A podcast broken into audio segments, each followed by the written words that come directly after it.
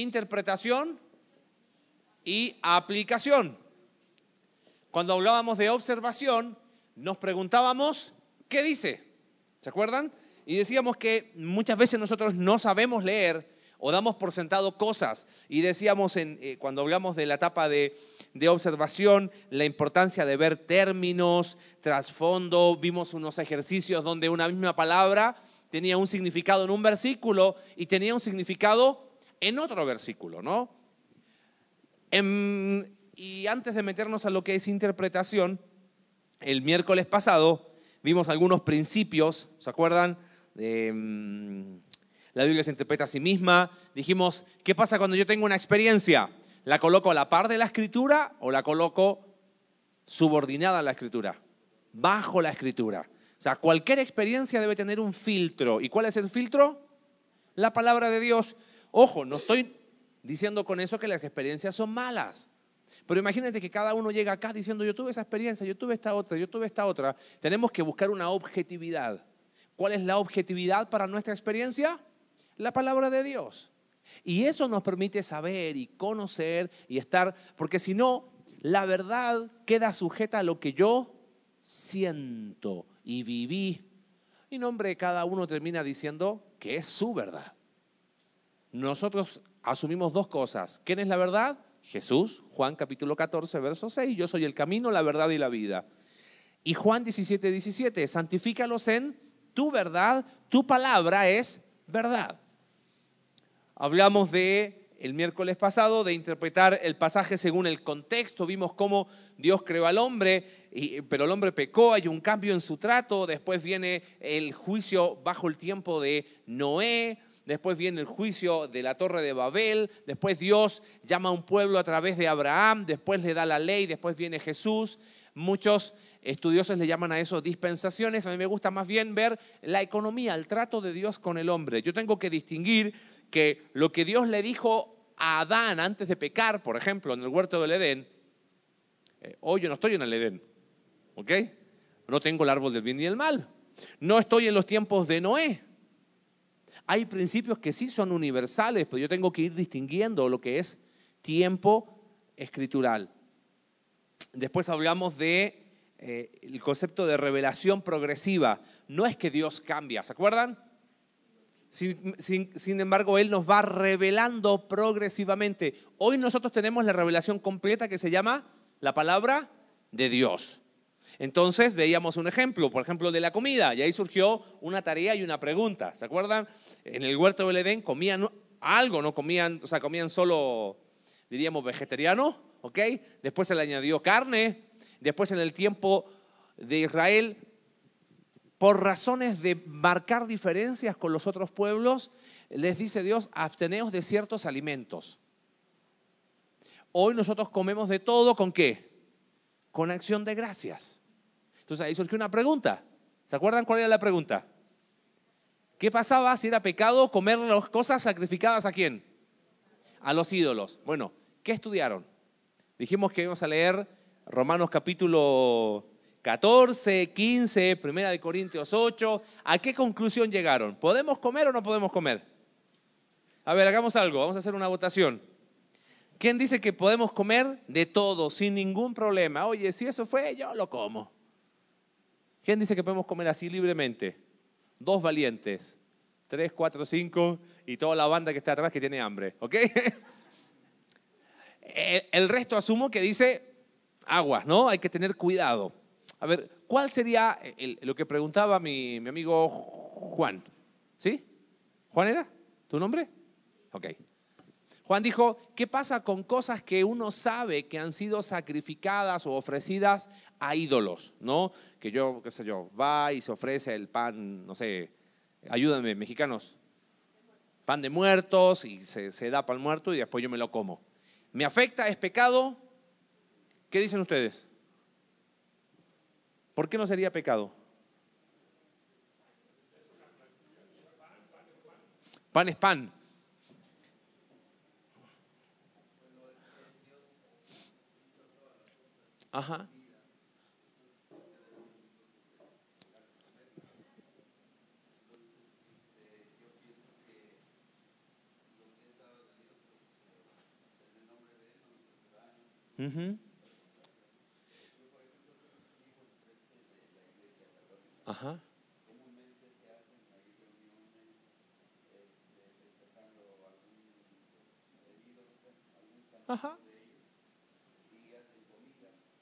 Y está buena, ¿no? claro. Ajá. Ujú.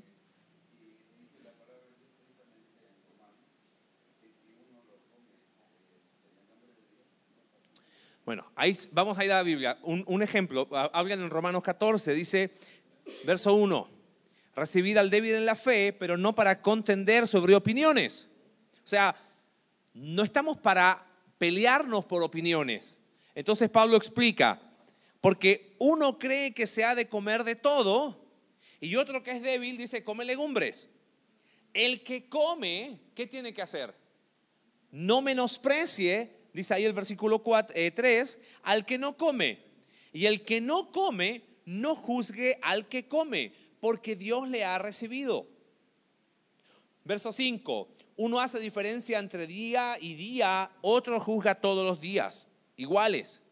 Cada uno esté plenamente convencido en su propia mente. Verso 15, verso 16, perdón, verso 14. Yo sé, dice Pablo, y confío en el Señor Jesús, que nada es inmundo en qué. O sea, yo tengo algo acá que yo sé que a lo mejor en algún momento, como decía Joel, en las fiestas ahí patronales que hacen a los santos, fue un mole que fue a lo mejor en honor a tal santo. Y después me lo dan. Pablo, ¿qué dice ahí respecto a cosas así? Que nada en sí mismo. O sea, no es que a la, a, ¿cómo diríamos?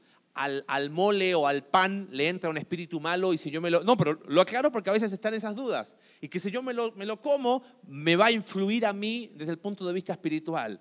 Eso no sucede. Como dice Joel, sigue siendo qué? Comida, mole, pan o lo que sea. Pero para el que piensa que algo es inmundo, para él lo es. Pero si por causa de la comida tu hermano es contristado, o sea, él se ve afectado, entonces ya no andas conforme a qué? Al amor. ¿Cómo había empezado el capítulo? No contienda sobre qué? Opiniones. No hagas que por la comida tuya se pierda aquel por quien Cristo murió. No sea pues vituperado vuestro bien, porque el reino de Dios no es ni comida ni bebida, sino justicia, paz y gozo en el Espíritu. Y en Primera de Corintios capítulo 8, verso 1, en cuanto a los sacrificados los ídolos, ya estaba ese problema en la iglesia en Corinto. ¿Cuál era el problema en aquel tiempo? Iban a una carnicería y no se sabía necesariamente el origen de esa carne. Mucha de esa carne había sido sacrificada a quién? A los ídolos. Entonces había gente que decía, hey, no coman esa carne porque eh, me puede hacer algo. Y venía otro y se hacía tremendo asado con esa carne. Y, discutían entre ellos. Y no, entonces el que no comía tenía argumentos, diríamos, válidos, y el que comía también tenía sus argumentos válidos. ¿Cómo hacen para ponerse de acuerdo?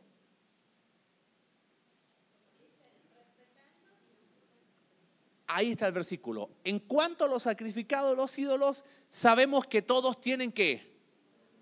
El que quiere comer tiene sus razones para comer y el que no quiere comer, ¿qué tiene?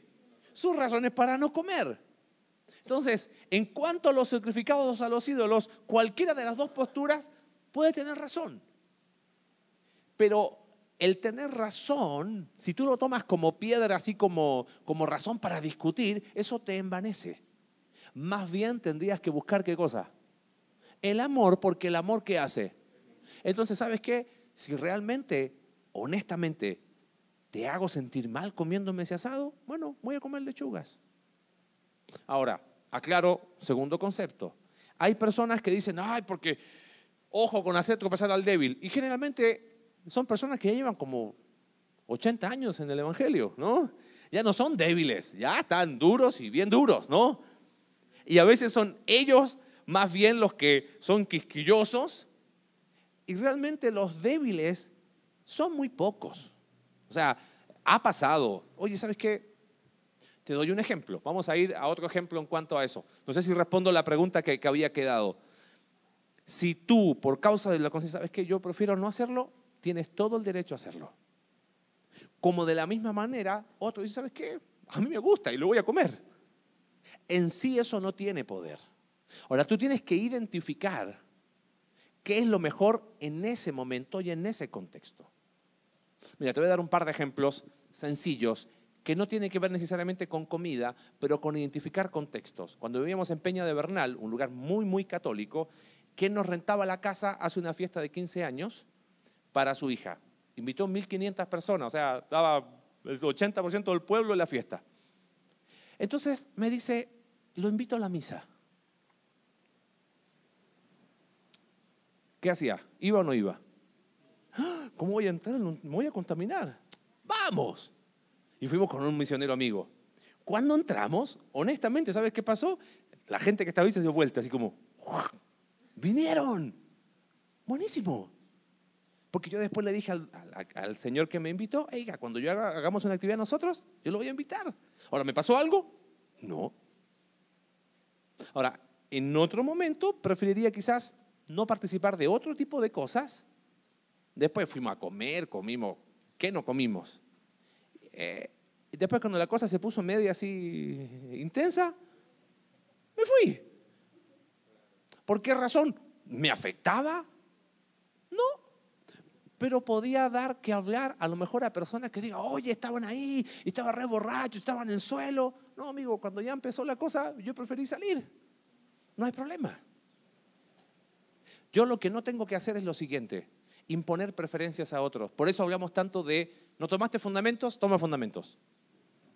¿Sabes por qué? Porque lo que hablamos en fundamentos es que los principios son bíblicos y son aquí, en China, de día y de noche. Las preferencias son personales y tus preferencias no tienen por qué ser impuestas para mí ni las mías a él. Otro ejemplo práctico. La Biblia, ¿qué condena respecto al alcohol? La embriaguez, la borrachera. ¿Puedo ir más allá de lo que está escrito? No. ¿Es pecado entonces si me tomo una copa de vino? No. Sí, me emborracho, obviamente que sí. Porque eso la Biblia es explícito en condenarlo. Ahora, yo tengo que saber, considerar, según lo que vimos recién de Romanos y de Primera de Corintios, si yo estoy en un lugar donde yo sé que hacer eso va a dar causa para hablar de más, ¿qué voy a hacer? ¿Para qué lo voy a.? No tomo en mi casa. ¿Qué problema hay? No estoy teniendo doble estándar con eso. Hay lugares y países, por ejemplo, aún culturalmente. Tú vas a mi país y en Chile, ¿qué es lo más común si yo te invito a mi casa para agasajarte? ¿Sabes qué voy a hacer? La mejor botella de vino la voy a sacar y te la voy a servir. Ni siquiera te voy a preguntar, oye, tú, no. Y se van a ofender si le dices que no. Ahora vas a ciertos países de Centroamérica, vas a Ecuador, por ejemplo, y dentro de un contexto cristiano, casi pecado mortal, si yo llego a tomar un vino. Ahora, ¿qué hago? Ah, me llevo mi botella. ¿Para qué? ¿Te das cuenta? No ando conforme al amor. Entonces, eso implica interpretar correctamente la Biblia. Yo no puedo decir lo que la Biblia no dice. Y debo afirmar con mucho fundamento lo que la Biblia sí dice de forma explícita. ¿Preguntas al respecto? ¿No? ¿Sí?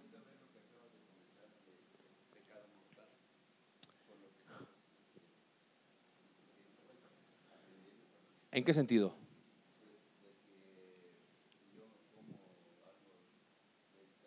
Ajá. No, no, no, fue una expresión así. Eh, no hay pecados mortales o no mortales, ¿ok? Ante Dios, todos los pecados son pecados, lo que tienen son consecuencias diferentes, ¿ok? Y eso sí va para otro momento más largo, ¿ok? Un día que hablemos de pecado. Dos cositas antes de ir a la hojita de hoy. Ah, busque rápido Job 22, 25. Esto es lo que quedó pendiente del miércoles pasado. Job 22, 25. ¿Alguien lo puede leer con fuerza, con voz, si aparece ahí? ¿Qué dice ahí? ¿Quién dice amén? Ah, ¿en serio? No, hombre, con razón. A ver, leemos otra vez. El Todopoderoso será tu defensa y tendrás plata en abundancia. ¿Y el pueblo dice? Claro, por favor, ya. ¿Es una promesa esa de Dios? Aparece en la Biblia.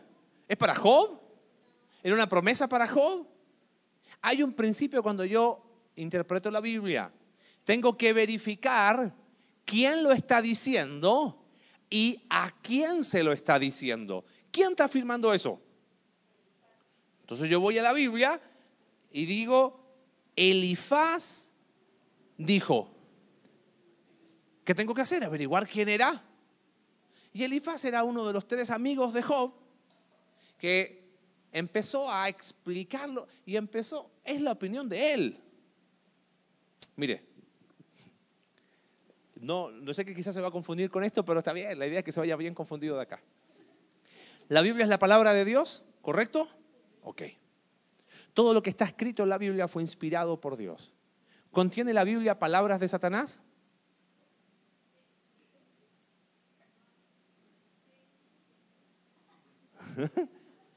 Cuando relata Mateo capítulo 4 la tentación, dice, y Satanás, claro, atribuida a Satanás. Claro, cuando decimos que es palabra de Dios es porque Dios decide, ¿no? Sobrenaturalmente, que Mateo ponga por escrito lo que el diablo dijo.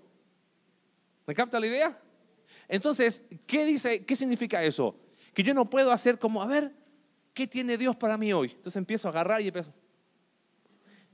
Ahí está, el Todopoderoso será tu defensa y tendrás plata en abundancia. ¡Wow! Y voy al, banco, meto la tarjeta al cajero y el cajero me hace así. No, no, hay nada. Menos 100 ahí. ¿Qué pasó? Claro, yo no verifiqué a quién se lo dijo, cuándo lo dijo, quién lo dijo. Constantemente, cada vez que tú tomas un texto bíblico, tienes que estar atento a eso. ¿Preguntas hasta ahí? Dígame. Sí, sí, sí.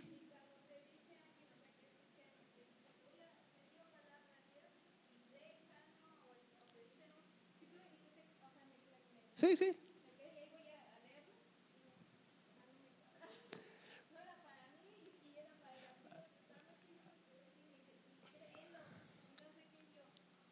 Bueno, mucho de lo que surgió como por qué estudiar esto tiene que ver con esa, no sé si llamarle moda, tendencia, tengo palabra de Dios para ti, pero créelo, decláralo y, y a pie juntillas porque se te va a cumplir.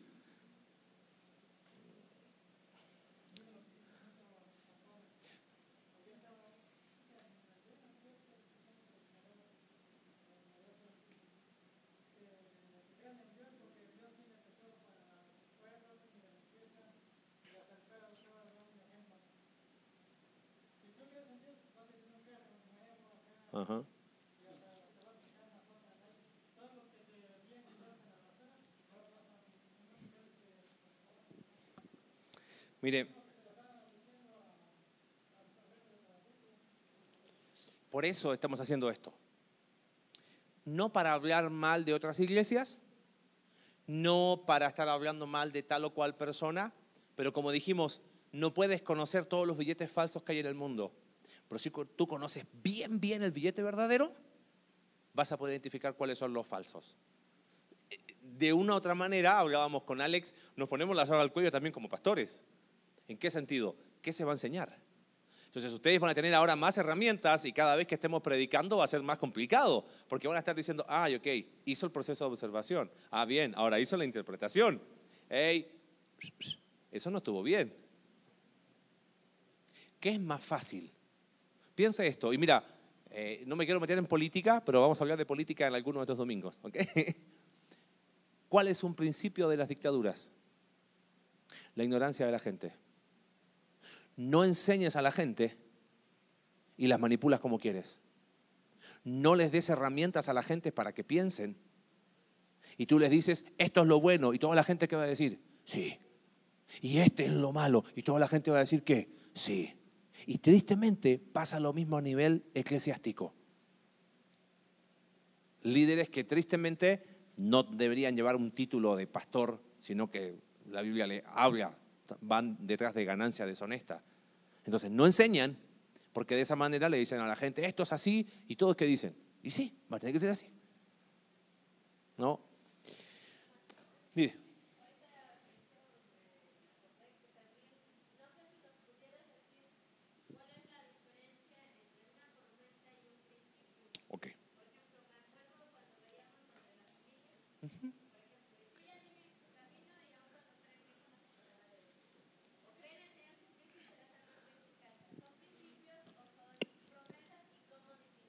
¿Quién le responde a, la dama Edith acá?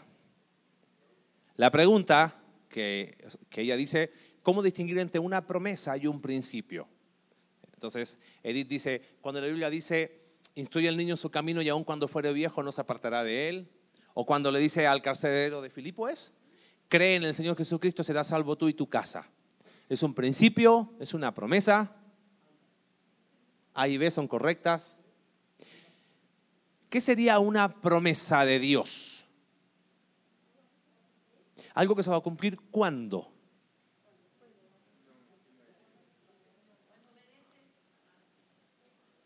Entonces ya no sería una promesa.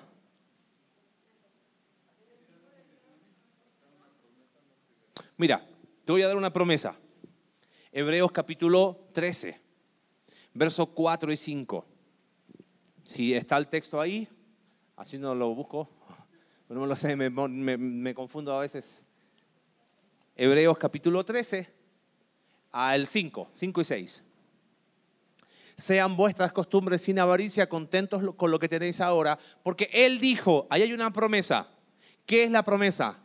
No te desampararé, ni te dejaré. Verso siguiente, de manera que podemos decir confiadamente, el Señor es mi ayudador, no temeré lo que me pueda hacer el hombre. ¿Hay una promesa ahí o hay un principio?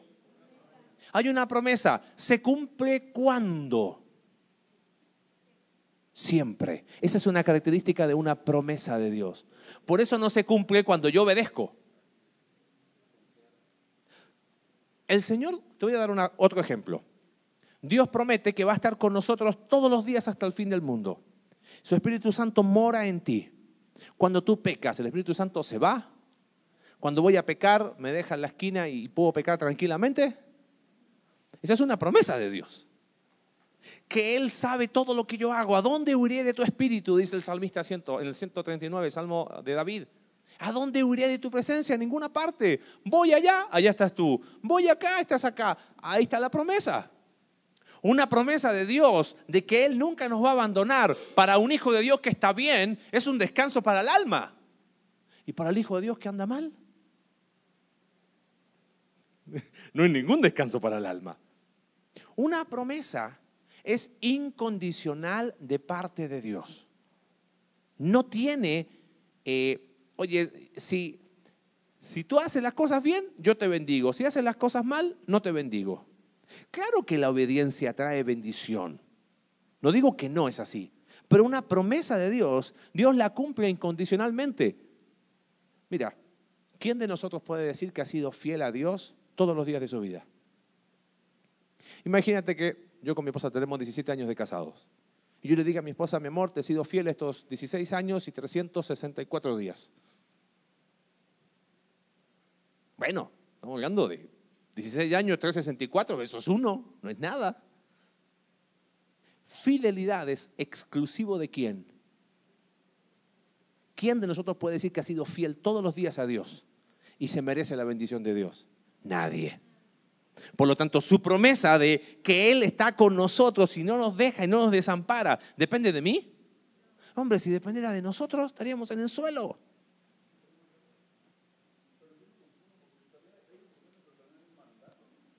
Ah,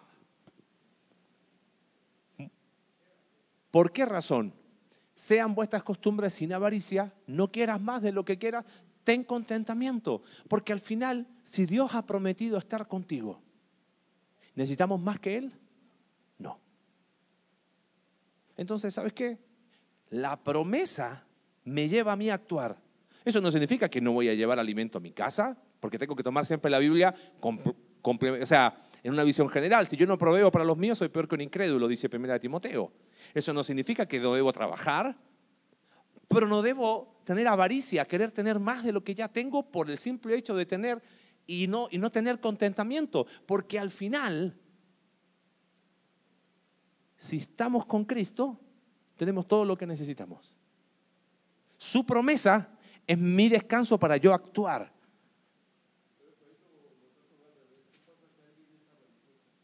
¿Dios lo va a dejar? Dios le juzgará. O aquí o allá. Porque sería, no sería una promesa. Por eso uno tiene que tener cuidado para identificar qué cosa es una promesa de Dios y qué cosa no es una promesa de Dios. Por lo tanto, los versículos que dio mi querida Edith, ¿qué son? ¿Principios o promesas? No hay ningún problema si tú crees que son promesas. De forma, estoy dando una opinión, opinión, ¿ok? Puedo estar equivocado, pero es una opinión. Personalmente yo creo que es un principio, no una promesa. ¿Por qué razón? Instruye al niño en su camino. Cuando fuere viejo, nunca va a dejar los caminos de Dios. Te voy a dar el ejemplo del mejor padre. ¿Quién es el mejor padre? Dios. ¿Y cómo son sus hijos? Listo. Punto aparte. ¿Ah? Sería un principio, ¿no? Claro que uno siembra en los hijos palabra de Dios. Y eso es la esperanza de que en algún momento va a haber un fruto. Pero de ahí aferrarme a la promesa, mi hijo es criado en los caminos del Señor, él nunca se va a apartar. Ay, querido, me encantaría decirte que sí. Pero aún la Biblia nos muestra que no es así. Alex.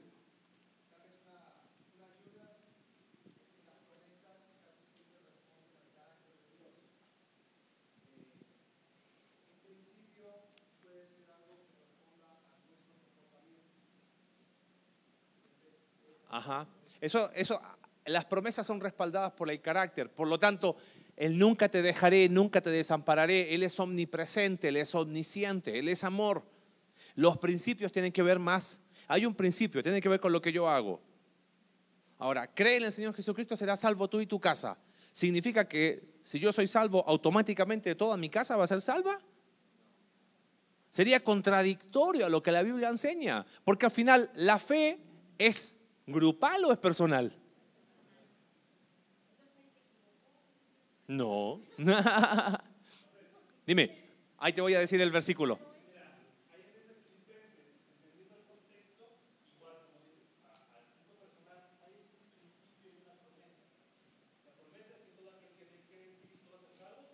Sí.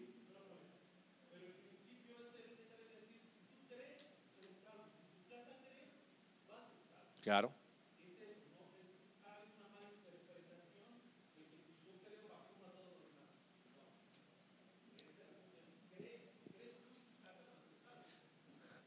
Podría perfectamente traducirse, si crees tú y tu casa, van a ser salvos.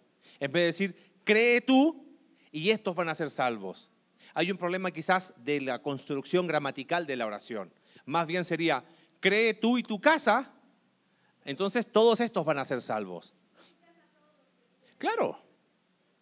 O sea, si todos esos creen, pero si yo digo, mira, perdón, ¿no? Digo, Dios, yo creo por mí y por todos mis compañeros. No se puede. ¿Entiendes? Anula el principio de responsabilidad personal. Ahora, para no quedarnos ahí, ¿dónde habría un principio? Primera de Corintios capítulo 7 enseña algo respecto a la mujer que está en Cristo y que tiene un esposo que no conoce a Cristo. Y el consejo cuál es? No lo dejes. Porque por ti tu esposo es santificado. Ahora, no significa que es salvo a través de ti, sino que cómo va a conocer el Evangelio por la persona más cerca que tiene, su esposa. Y tú puedes ser el instrumento para que el esposo conozca de Cristo. Pero no hay una promesa, porque la promesa al ser incondicional tenía que cumplirse a pie juntilla. Entonces hagamos una estrategia, vamos casa por casa, con que crea uno, listo, casa para el cielo. Casa no cuadra, ¿te das cuenta? Ahora, hay un buen deseo. Si uno en la casa, hay más luz para el resto de esa casa. Pero tomarlo como una promesa de que se va a cumplir siempre, no. Preguntas ahí. ¿Alguien que no esté de acuerdo? Ningún problema. Podemos seguir siendo amigos por hoy. Mira, te voy a dar otro, otro más que a veces se suele usar. Em, acompáñame rápido a Salmo, capítulo 37. ¿Ah? Salmo 37. 25. ¿Es un principio o es una promesa? El próximo miércoles, si vienen, traigan la hojita porque evidentemente hoy no vamos a alcanzar. ¿Este es el tercer miércoles? Ah, bien. Vamos bien. No, no, estoy apurado. Vamos a respetar los tiempos. 37, 25. Pero guarden esta hojita para tenerla el próximo miércoles. ¿Alguien lo puede leer?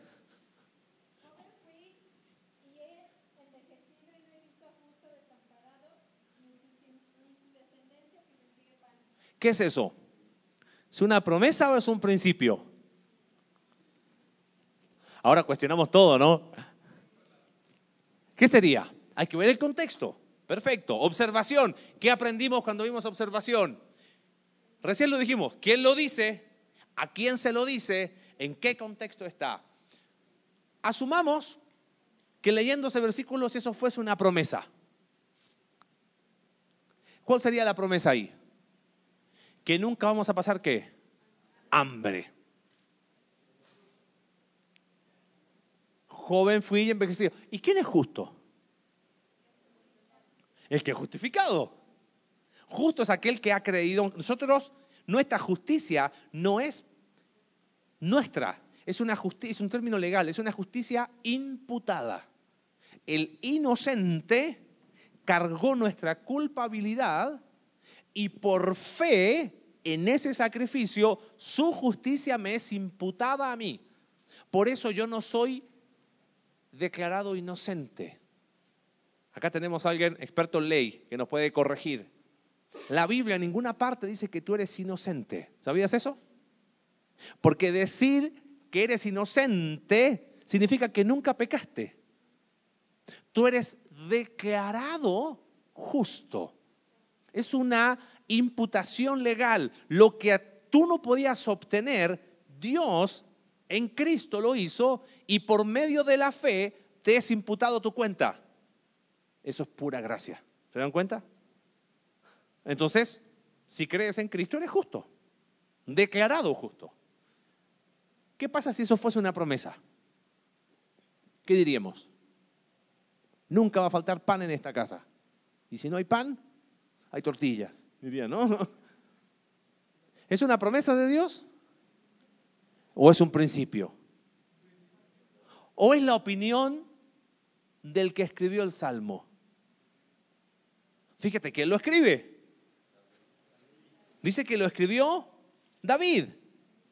Y David dice, joven fui, y ahora ¿cómo estoy? Dice David. Viejo. Y la opinión de David, ¿cuál es? Que él nunca vio un justo desamparado, ni su descendencia que mendigue pan. Entonces ese versículo nos está mostrando la opinión de quién? De David. Sí.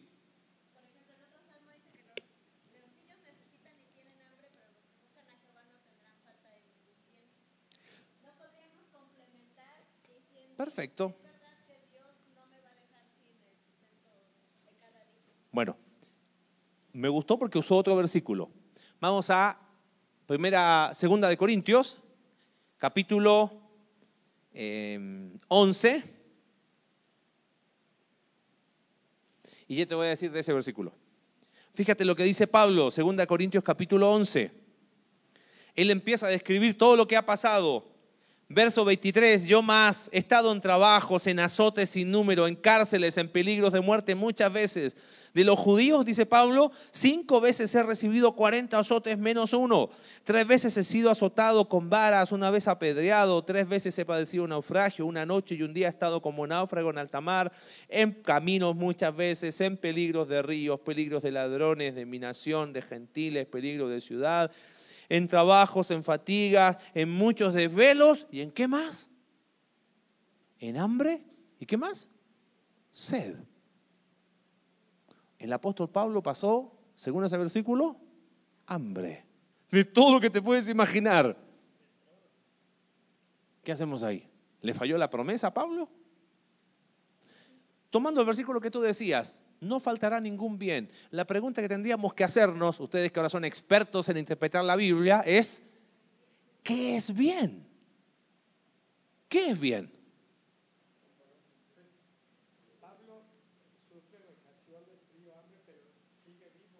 Entonces, ¿cuál era el mayor bien de Pablo? Efesios capítulo 1, perdón, Filipenses capítulo 1, verso 21. Para mí el morir es Cristo y el vivir, ¿cuál era su bien? Cristo. ¿Cuál es nuestro bien mayor? Dios. Ahora, no estoy diciendo con eso de que estás pasando hambre, quédate cruzado de brazos. No, Vamos a cambiarle. Y para eso está la comunidad de iglesia. Y hemos tratado en la medida de nuestras posibilidades apoyarnos cuando ha habido necesidad. Pero yo no puedo tomar ese versículo para decir, nunca va a faltar pan en mi casa. Porque la Biblia no promete eso. Lo que promete es que nunca nos va a dejar, nunca nos va a desamparar. Él es nuestro mayor bien. Y aun si hay necesidad, Dios proveerá de una u otra manera y nos da vida para trabajar. Y si nos toca comer legumbres, Proverbios capítulo 15 enseña un principio. Mejor es la comida de legumbres donde hay amor que voy engordado donde hay odio. Así que vamos a comer legumbres, ¿ok? Preguntas. ¿Sí?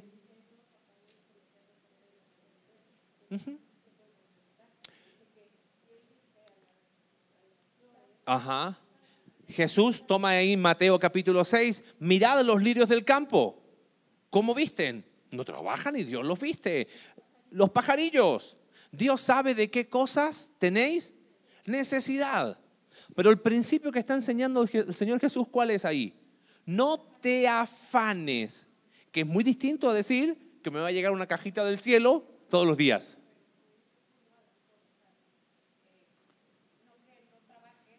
Claro.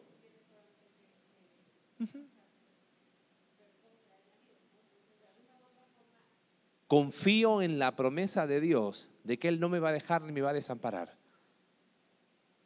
Y que de alguna manera Él va a proveer como ha cuidado a los lirios del campo, como ni Salomón se vistió como uno de ellos, Él cuida de mí. Pero de ahí a aferrarme una promesa de que nunca me va a sonar el estómago, yo creo que somos varios los que nos ha sonado más de alguna vez.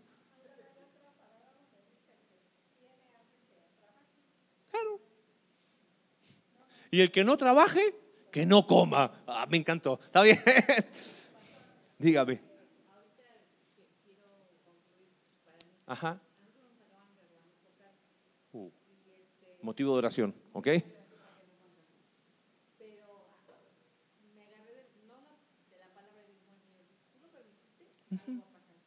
Pero mi, corazón está tranquilo, no estamos desesperados.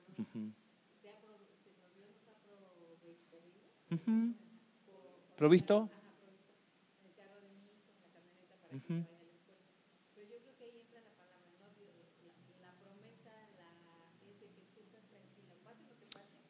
Tú lo dijiste. Alex dijo algo muy interesante. Las promesas de Dios descansan en su carácter. A Dios no se le escapó lo que pasó. Y uno es donde, quizás donde Dios más trabaja en nuestro corazón. Señor, no entiendo, Señor, si tuviese que dar mi opinión, no estoy de acuerdo. Nos complica y nos, desajustan muchas cosas, pero confiamos en que aún no deja de estar a tu control. Algo nos enseñarás y aún si no lo vemos ahora, después lo entenderemos y aun si nunca lo entendemos, seguimos confiando en ti, de que tú eres bueno y que sigues proveyendo para nuestras necesidades. Y ahí está nuestro consuelo, ¿no? Que sería muy distinto a personas que quizás en una misma situación así van y, le reclaman y lo declaran y declaran y se hace algo que se llama, miren, me voy del tema, pero no me importa, porque como estamos bien de tiempo, no, estamos mal de tiempo, pero estamos bien en los miércoles que nos quedan. Entonces, esta hojita vamos a usarla el próximo miércoles. Va a ser bueno que la lleven, la lean, la traigan. No vengan el próximo miércoles, hoy no traje, porque vamos a hacer muy poquitas copias. ¿ok? El peor enemigo de la fe, ¿sabes cuál es? No es la incredulidad, es la expectativa. Cuando yo a veces en situaciones así me hago una expectativa, no sé, te doy un ejemplo, sé que no es su caso, pero personas a veces en situaciones así, bueno, yo sé, Dios lo permitió eso porque me va a dar uno cero kilómetros y lo declaro y, y no viene el cero kilómetro. Y me frustro y mi fe decae y me desanimo. Y después miro al cielo y digo, ¿por qué? Y el problema no estuvo en Dios, estuvo en mí que me hizo una expectativa. Pero lo que acaban de hacer y como acabas de concluir personalmente, y gracias por compartir esa experiencia, es decir, bueno Señor, tú conoces nuestra necesidad, tú sabes lo útil que no es el carro, oramos para que pueda aparecer y que podamos solucionar de la mejor manera esta situación. Y como has provisto en otras ocasiones, confiamos en ti, en que lo vas a seguir haciendo descanso en el carácter de Dios, que es muy distinto a hacerme una expectativa de cómo van a ser las cosas. ¿Cómo saber descansar en el carácter de Dios? Tengo que saber interpretar, ¿qué cosa? Lo que la Biblia dice. Porque quizás, como decía no sé quién recién, Luzma, a lo mejor alguien con la mejor intención te dice, no, yo tengo palabra para ti, Toñita, y te va a prometer algo que la Biblia no promete. Y eso genera frustración después, ¿no? ¿Preguntas? Con toda confianza. Nos quedan 15 minutos. Sí.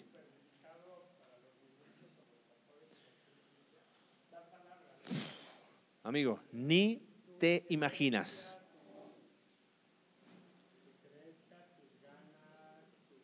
Ok, perdón. Este, ok. Es, es lo que tú como ministro, pastor, quieres, deseas o, has puesto en oración para la gente que te sigue, pero soltar palabra en nombre de Dios yo creo que está más allá de nuestra naturaleza humana, ¿no? Es muy delicado. Decía Sergio recién, qué complicado y qué, qué responsabilidad es cuando uno tiene que compartir la palabra de Dios. Por eso no dejen de orar eh, por las personas que Dios ha puesto, eh, tanto con Alex como con la compañía y todo el apoyo de Charlie Lalo, porque es una responsabilidad. Por eso hace un tiempo atrás, eh, ¿se acuerdan el video que, que, pusimos de un pastor en Estados Unidos que le preguntaron cuánta autoridad tenía un pastor sobre los miembros de su iglesia? Y él dijo, ninguna. Porque la autoridad la da quién? Por eso uno tiene que conocer de la palabra, estudiar de la palabra. En un momento, en el libro de los Hechos, pasó una situación, me voy a desviar del tema, pero creo que aporta mucho y nos permite educar. Empezó a crecer la iglesia y empezó a haber un problema porque las viudas judías eran muy bien atendidas, pero las viudas que no eran judías no eran bien atendidas. Entonces, algo tenemos que hacer. Entonces nombraron un equipo de, no dice ahí en Hechos capítulo 6 de diáconos, pero eran los que servían. Diríamos una especie de lo que después terminó transformándose en, en 1 Timoteo en diáconos. Ahí estaba Esteban, hombres espirituales llenos del Espíritu Santo, que ayudaron a la labor para atender a las mesas y los discípulos, los apóstoles dicen, porque nosotros tenemos que dedicarnos a la oración y a la palabra. No quiero ahora irme por las ramas, pero los que alguna vez han enseñado la palabra de Dios, tanto hombres como las mujeres, saben que son horas y horas y horas en dependencia de Dios, estudiando. Por eso usted tiene que tener paladar. Si usted está acostumbrado a comer buena comida y de repente come algo que no está bien cocinado, de inmediato se da cuenta. El día que desde este púlpito se enseñe algo que no sea Biblia, ya le dijimos, ¿qué vamos a hacer? Nos vamos y cerramos por fuera, clausurado por mentirosos. Porque si no hay palabra de Dios y no está la obra del Espíritu Santo, no funciona. Eh, por eso es tanta responsabilidad. Por eso de repente a veces personas te dicen, oye, ¿me puede dar un consejo? Y te, te tiran todo un problema en cinco minutos y quieren una respuesta ya. Y uno, espéreme tantito, ¿no? Porque y hay cosas que a veces uno tiene que cerrar la Biblia y decirte, mira, ¿sabes qué? Te voy a dar una opinión personal. Pero la opinión tiene tanto valor como la puede tener la tuya, la tuya y la tuya. Pero cuando abrimos la Biblia y la interpretamos como tenemos que interpretarla, de forma natural, normal, entonces podemos llegar a conclusiones sólidas. ¿no? Así que no deje de orar. Vamos a ver lo que nos queda ahí en tu hojita. Ya vimos proceso de observación. ¿Qué dice? Ahora interpretación. ¿Qué quiere decir? Yo quiero ahí solamente los minutos que nos quedan ver algo muy particular.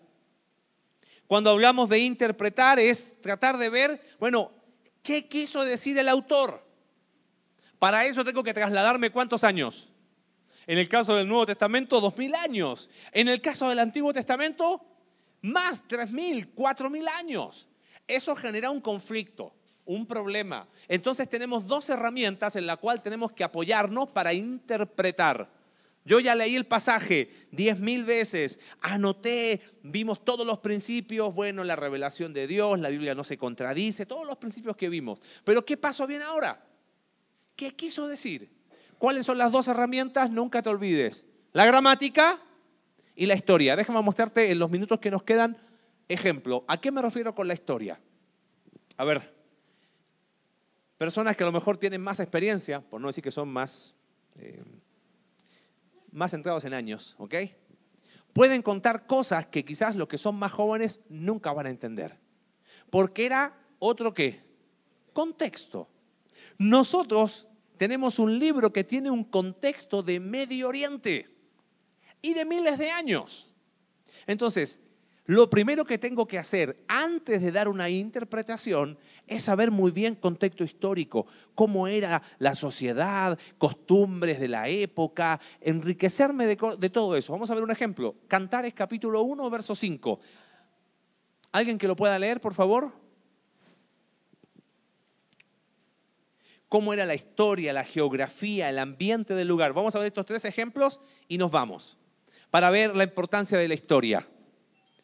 Que dice Cantares capítulo 1, verso 5. ¿Alguien lo tiene? Ahí aparece. No, ese no. Cantares 1, 5. 1, 5.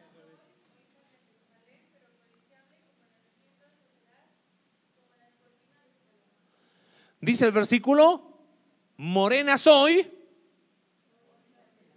o hijas de Jerusalén, pero codiciable. ¿Cómo qué? Como las tiendas de Cedar y como las cortinas de Salomón. Y uno lee ese versículo y ¿qué dice? Bueno, yo soy moreno, menos mal, ¿no? Pero los que no son morenos, no tenemos idea qué quiere decir ese versículo. Porque ¿qué tendríamos que averiguar para interpretar ese versículo? Primero, ¿cómo era el concepto de belleza en ese tiempo? Pero supongamos que tenemos solo ese versículo. ¿Qué tendríamos que averiguar? ¿Cómo eran qué cosa? Las tiendas de Cedar y cómo eran las cortinas de quién?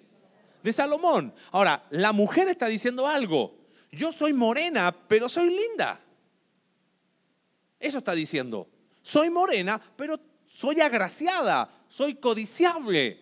Tengo hermosura. ¿Cómo qué?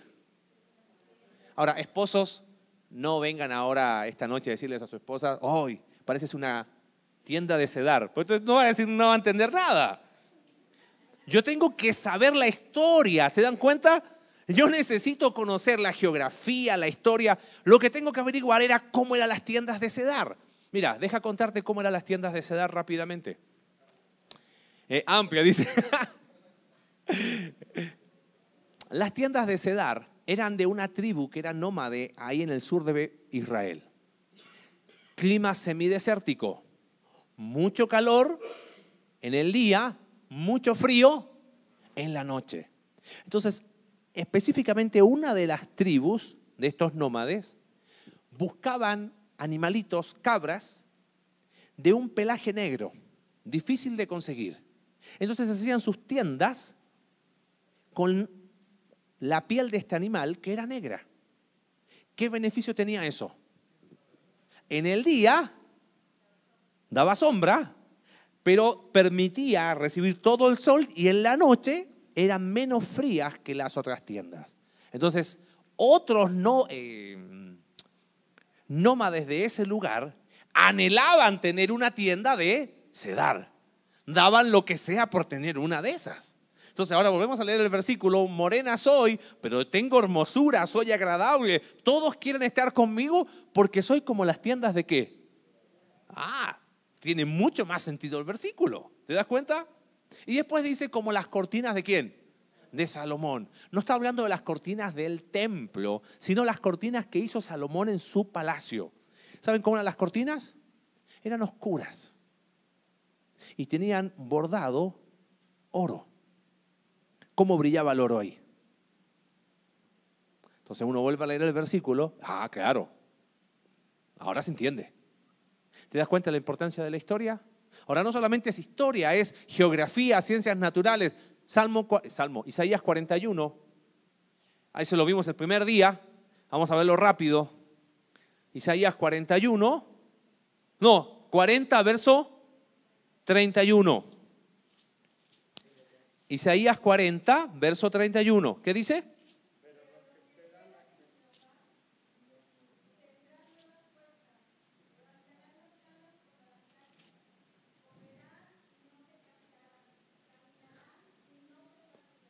¿Cómo entendemos ese versículo? ¿Qué tendría que estudiar? Ya ahí no es tanto la historia, historia engloba geografía, costumbres. Ahí yo tendría que conocer qué cosa? De la naturaleza. ¿Qué significa esto de que levantarán alas como águilas? Corren y no se cansan, caminan y no se fatigan. Antes, el versículo 30 dice, los jóvenes... Em, vamos al 29 ¿El contexto cuál es? Él da esfuerzo al cansado y multiplica las fuerzas a quién. Ahora, qué interesante. Permíteme ahí una aplicación cortita. Él multiplica las fuerzas a quién? Las matemáticas de Dios son muy raras.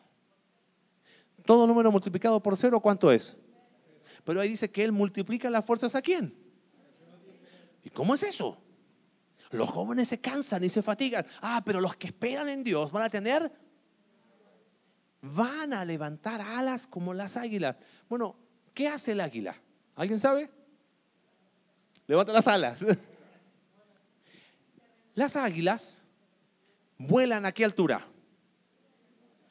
Hay muchas corrientes que la hacen cansar. No siempre encuentra un lugar para descansar. ¿Sabe cómo renueva las fuerzas el águila? El águila abre sus alas y empieza a buscar alguna corriente caliente. Y empieza a planear. Si alguna vez estaba medio aburrido en casa, viste esos National Geographic, Discovery Channel y se ven los... Mm, como que no hace nada. No, ¿sabes qué está haciendo? Está renovando sus fuerzas. Abre las alas, busca una corriente caliente ¿Qué hace el aire caliente? Entonces, el águila, si sigue aleteando, se va a cansar, se va a fatigar y va a tener problemas. ¿Cuándo renueva sus fuerzas? Cuando deja de luchar. Abre sus alas, renueva las fuerzas, sigue planeando producto de estas corrientes calientes y después de un descanso puede seguir volando. Ahora yo vuelvo a leer el versículo, que Él multiplica las fuerzas a quién?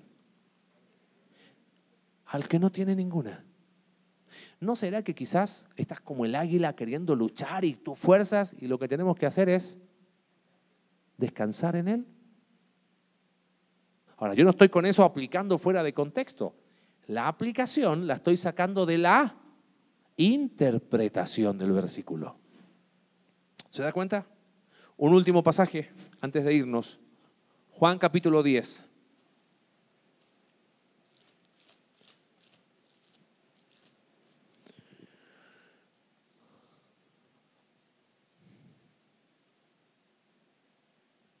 Versos 7 al 9.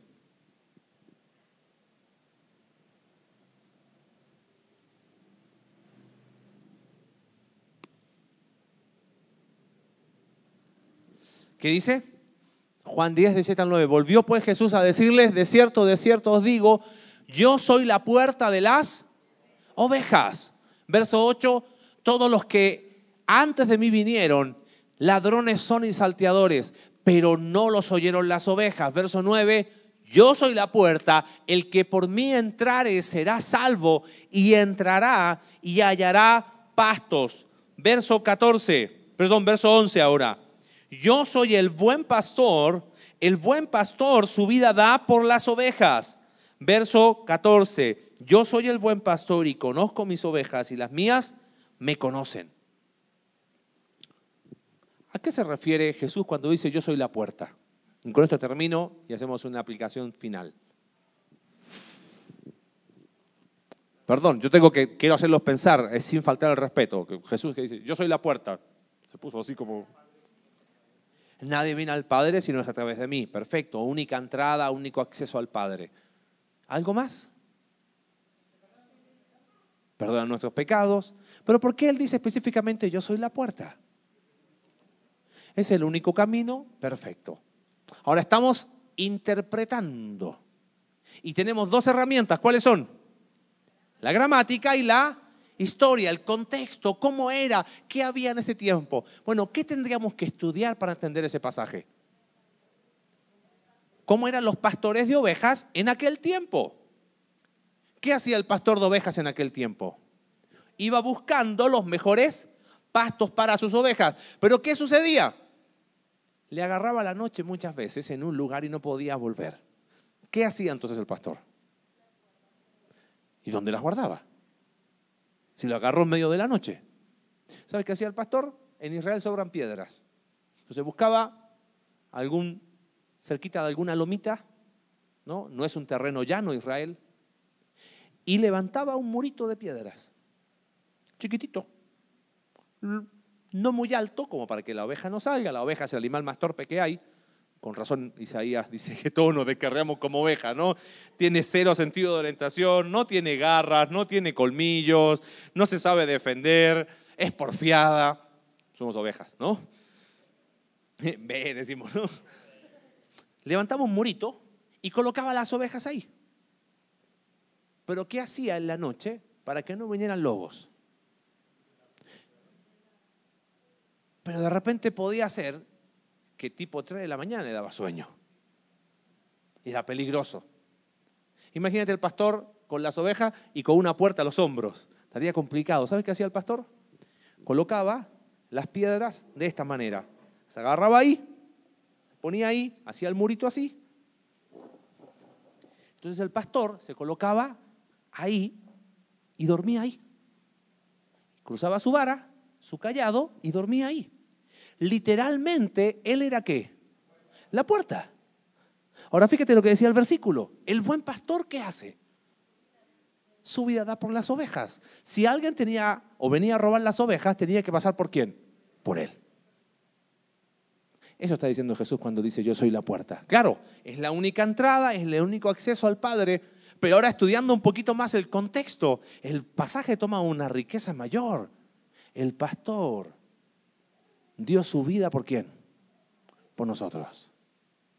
Él estaba dispuesto a ponerse ahí, sabiendo lo que venía, el buen pastor su vida da por las ovejas. ¿Te das cuenta? Empieza la Biblia a tomar una riqueza mucho más grande. ¿Sabes por qué estamos haciendo esto? Dijimos, caminamos entre herejías y distorsiones.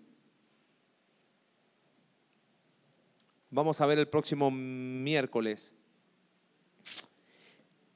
en el libro de Gálatas, Pablo le tiene que escribir en el capítulo 2, se han introducido hermanos para espiar vuestra libertad en Cristo.